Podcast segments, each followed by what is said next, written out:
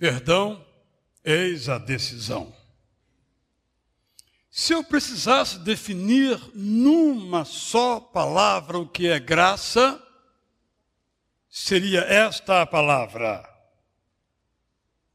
perdão.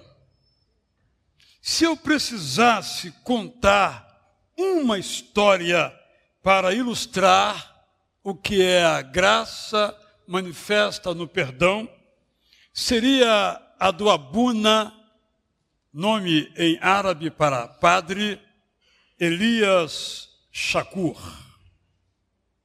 Li essa história nos anos 80, que depois ele recolheu num dos seus livros.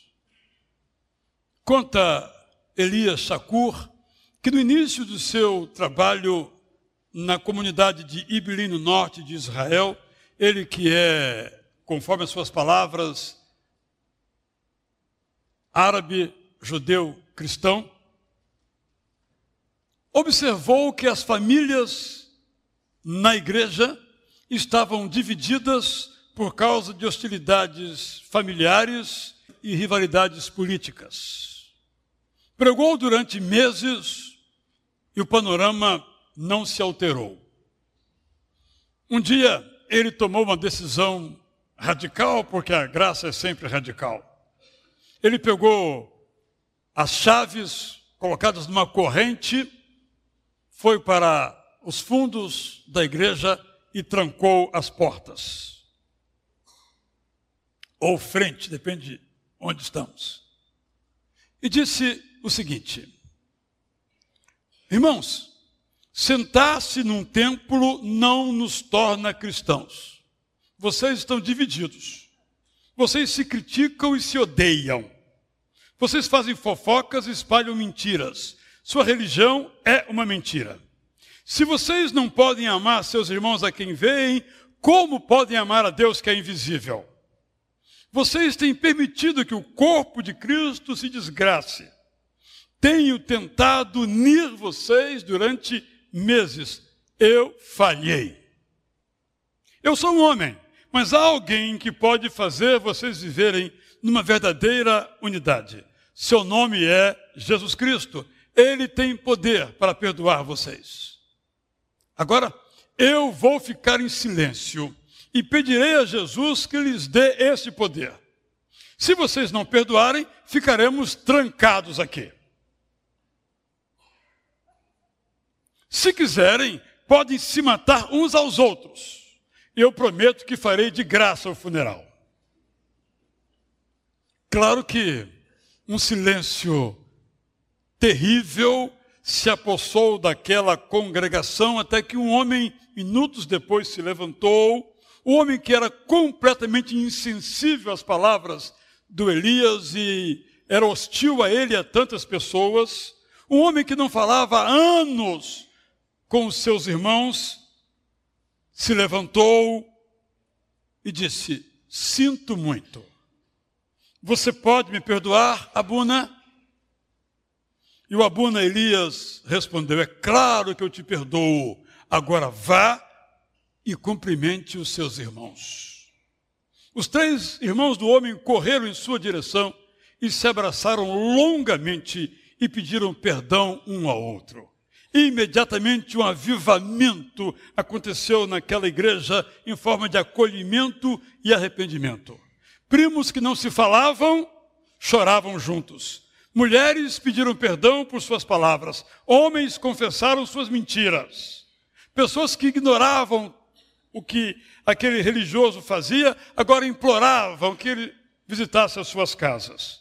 Depois do culto, ele saiu com mais alguns irmãos daquela igreja em cada porta de casa encontrou um grupo se dirigindo àquele lugar para pedir perdão.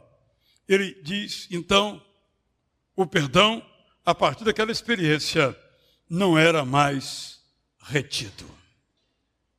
E houve uma completa transformação naquela comunidade, porque a graça é transformadora. A paz, quando a graça ministrada acontece e o perdão nos coloca num caminho de vida muito melhor.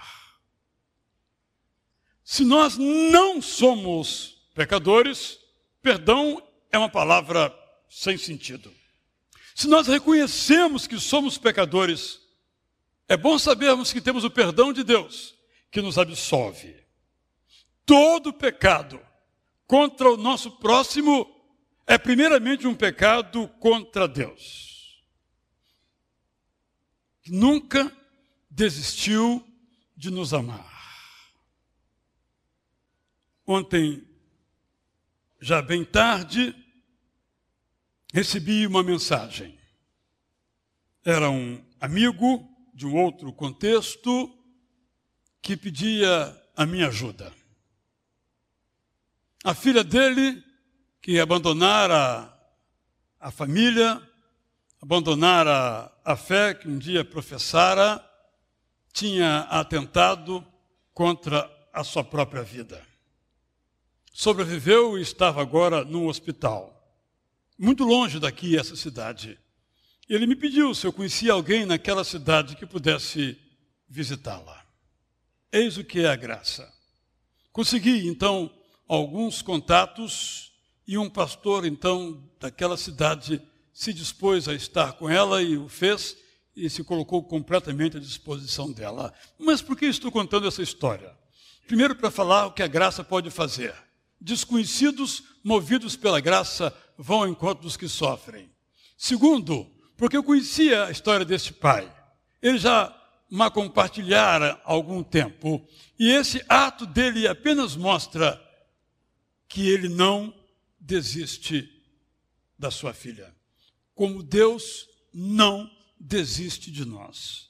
Por mais petrificados que estejam os nossos corações, Deus não desiste de nós. Por mais longe, tomando as asas da alvorada que estejamos, Deus não desiste de nós. A história do filho pródigo nos mostra precisamente aquele pai modelar, esperando pelo retorno do seu filho. E o seu filho passa a viver quando experimenta o perdão. Nós precisamos do perdão para viver. Nós, quero repetir, precisamos do perdão para viver, assim como precisamos do pão para sobreviver. Talvez possamos passar sem pão, mas não podemos passar sem perdão.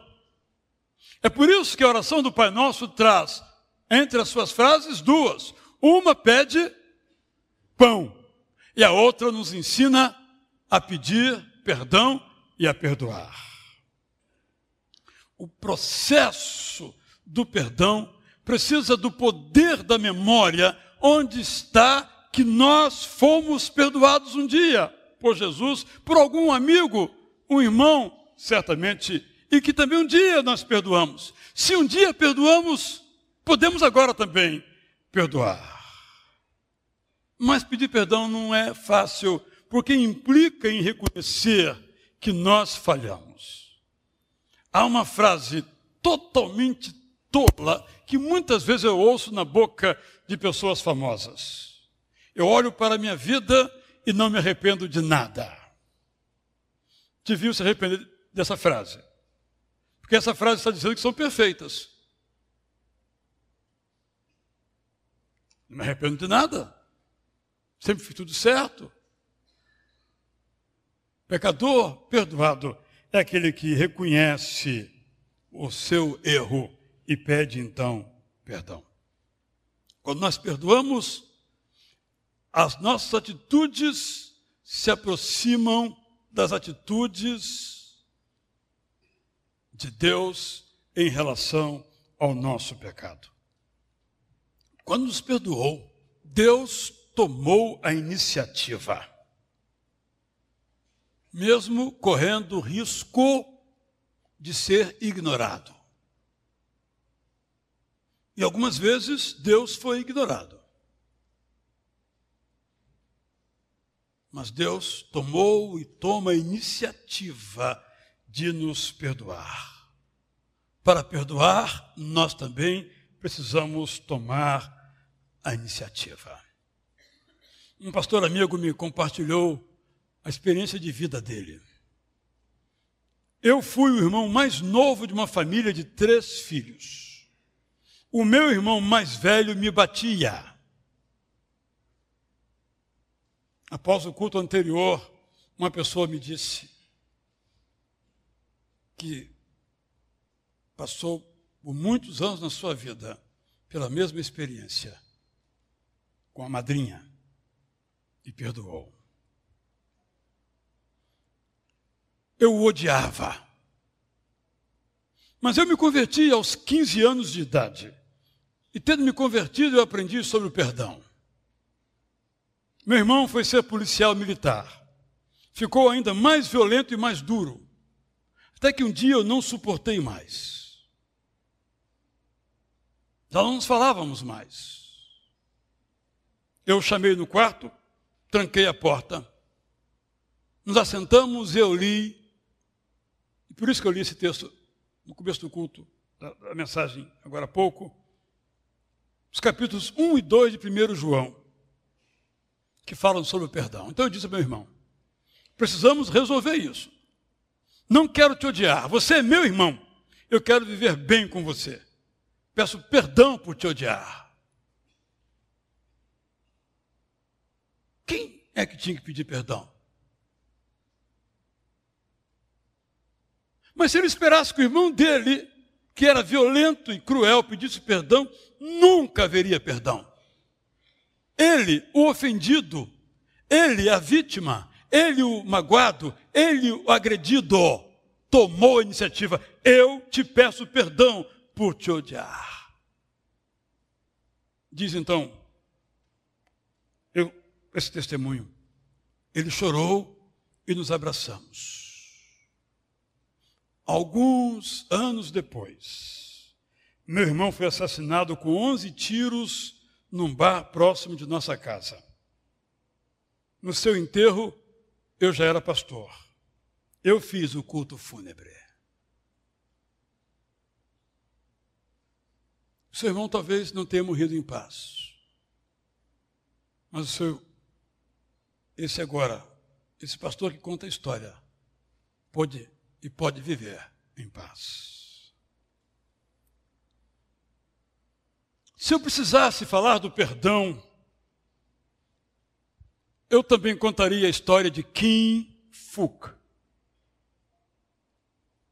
A menina vietnamita, cuja foto é um ícone da guerra e sua inutilidade no mundo contemporâneo. Aos nove anos de idade, essa foto aí ela está no centro, e na foto de baixo é uma reconstituição que os fotógrafos promoveram no mesmo cenário anterior. Quando onde ela estava foi bombardeado com napalm, que pega fogo no corpo todo. 50% do seu corpo ficaram queimados. Ela fez várias cirurgias. Perdeu uma tia e três primos.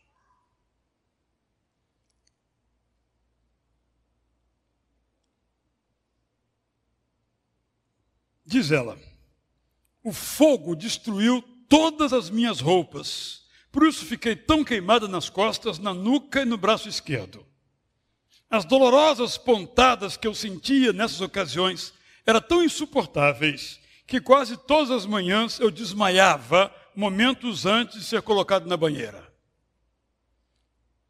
Em meio à guerra e as suas consequências, Kim Fook começou a ler livros religiosos e então começou a ler o Novo Testamento e no Natal ela se converteu dez anos depois a Jesus Cristo como seu Senhor e seu Salvador. Sua vida continuou, estudou farmácia, morou em Cuba, e no Canadá ela se casou. Desde 1997, ela é embaixadora da boa vontade da Unesco pela cultura da paz.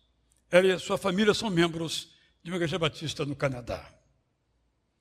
Kim Fook diz: Eu sofri muito, não só com as queimaduras. Passei por traumas, tinha pesadelos, baixa autoestima, muito ódio e amargura. Quando aprendi a amar e perdoar meus inimigos, meu coração se libertou de todo ódio. Diz ela ainda: Eu sofro todos os dias com dores. Ainda hoje, isso é um grande desafio para mim. Mas eu descobri como tornar essa dor minha amiga. Não me foco no sofrimento. Eu distraio a minha mente conversando, cantando música ou orando. Em 1996, Kim Fook participava de uma cerimônia pelo Dia dos Veteranos em Washington, capital dos Estados Unidos. Naquela reunião ela disse que o grande desafio que ainda experimentava tantos anos depois era perdoar as pessoas que tinham feito tanta maldade contra ela. Pedi a Deus para me ajudar a aprender a perdoar. Ela também queria que o seu coração fosse curado. Naquela noite,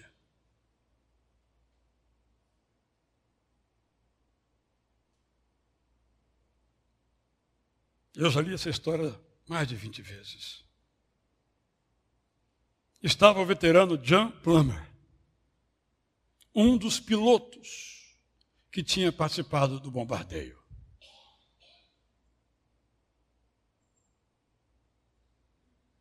E aquela foto da menina correndo ensanguentada e tomada pelo fogo o atormentava. Há 24 anos aquela foto o perseguia.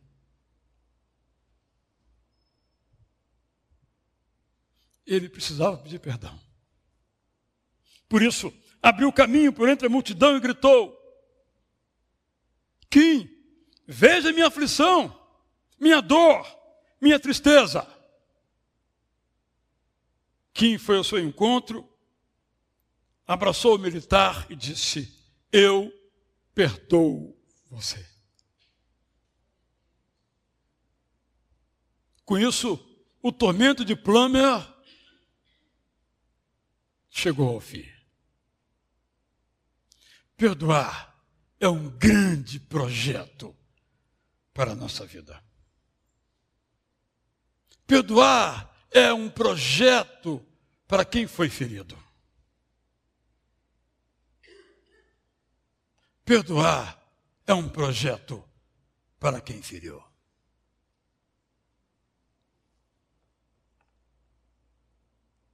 Jesus, além de ser nosso Senhor, é o nosso modelo. Quando ele celebrou a ceia do Senhor, ele estava amargurado. Não gostamos de usar uma palavra como essa para Jesus, mas era real, ele estava amargurado. Reunindo seus amigos para um jantar, um deles, enquanto comia com ele, planejava como é que iria traí-lo. Ele sabia disso. E a agonia de Jesus, que se prolongou desde esse momento até a cruz, foi em função de levar os nossos pecados, mas também foi em função das traições de que ele era alvo. Ele que tendo amado os seus,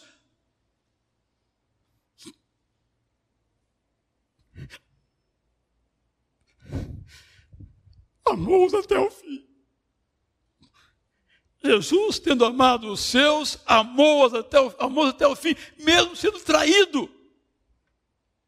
E a agonia de Jesus termina quando ele olha para os seus algozes o que gritavam, crucifica-o, crucifica-o, talvez tendo na memória a experiência dramática de Judas e diz, Pai, perdoa-lhes, porque não sabem o que fazem. Depois de dizer isso, ele pode dizer, tudo está consumado. Porque o perdão essa graça de Deus que restaura os relacionamentos, traz paz ao nosso coração e infunde de novo a alegria numa vida amargurada, num coração tomado por algum tipo de desespero e de ódio.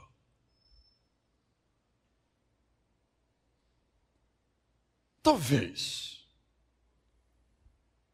essas palavras não sejam para você. Mas é possível que sejam. Eu não sei, você sabe. É possível que aqui nesta igreja haja alguém com quem você não fale.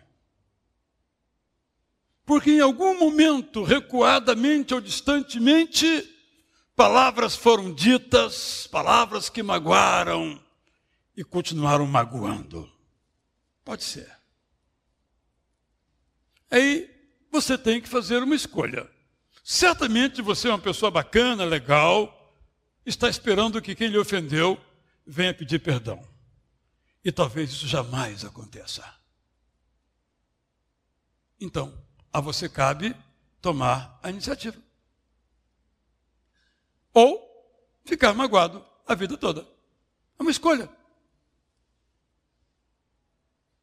Sábio e santo é aquele e aquela que escolher tomar a iniciativa de perdoar, mesmo quando foi ofendido. Como aquele irmão que dizia: Eu peço perdão por te odiar. Talvez a sua família esteja rachada por falta de perdão. Pais que não falam com filhos, filhos que não falam com pais, Irmãos que não se falam, porque um espera que o outro peça perdão. Enquanto isso não acontece, talvez jamais venha acontecer, só se a graça tocar no coração do quem ofendeu você, talvez. Ou talvez você tenha sido ofensor e a graça lhe diz agora, peça perdão. Isso não vai acontecer, mas a graça veio para que isso possa acontecer. Graça é perdão.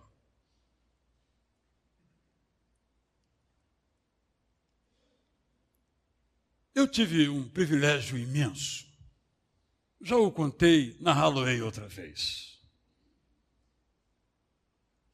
Quando eu era criança, eu apanhava muito por perder as coisas. Recados, chaves, bilhetes, papéis. Chegando em minhas mãos, o certo era o limbo destino garantido. Para me educar, a cada vez que eu perdia, sobretudo chave custava dinheiro, eu levava uma surra. Meu pai era bom nisso. Ele batia às vezes uma semana depois, está lembrado aquela chave que você perdeu? Não batia com raiva, mas batia. Até hoje eu lembro. Ele era bom nesse negócio de bater. Aos 20 anos, eu já seminarista, meu pai pastor, no Paraná, estive lá nas férias. Entramos no quarto, eu falei, pai, o senhor lembra que o senhor me batia? Por perder as coisas? Lembro. Não adiantou nada.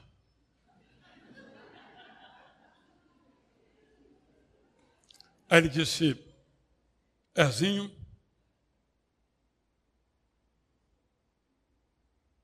eu estava errado. Me perdoe. Pronto, resolvido.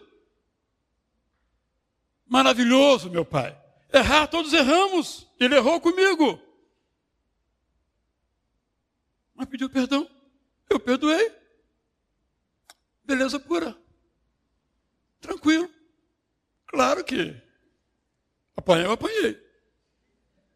Mas mágoa não tenho. Zero de mágoa. Eu perdoei meu pai. É maravilhoso perdoar. É maravilhoso ser perdoado.